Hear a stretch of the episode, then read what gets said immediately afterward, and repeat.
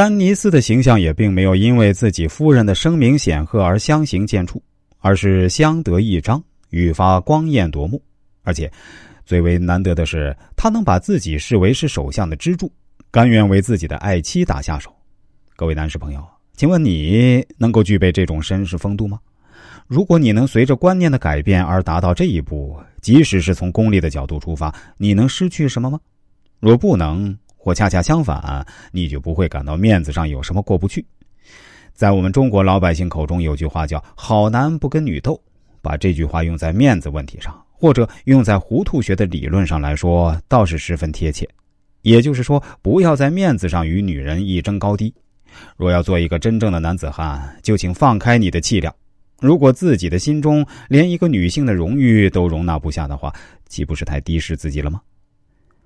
我们接下来继续说第五点，那就是对生活一定要充满热情。人生在世，吃点苦，受点累，算不得什么。世间的岁月，莫过于被人冷落的光阴最难熬了。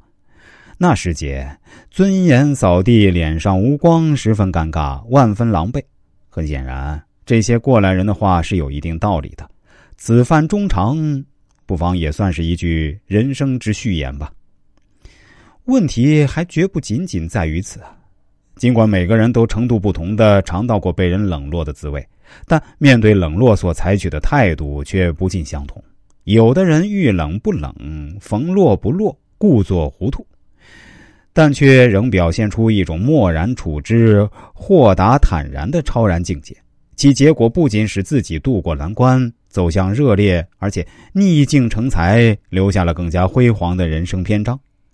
有的人却不尽然，面对冷落，变得消沉起来，一蹶不振，最终使自己陷入自我封闭、孤独寂寞的困境而难以自拔。那么，应该怎样才能走出被人冷落的误区呢？首先要以糊涂学的智慧去接受冷落，这是至关重要的一步。也就是说，面对被人冷落的现象。您应当首先承认它的存在，允许它的发生。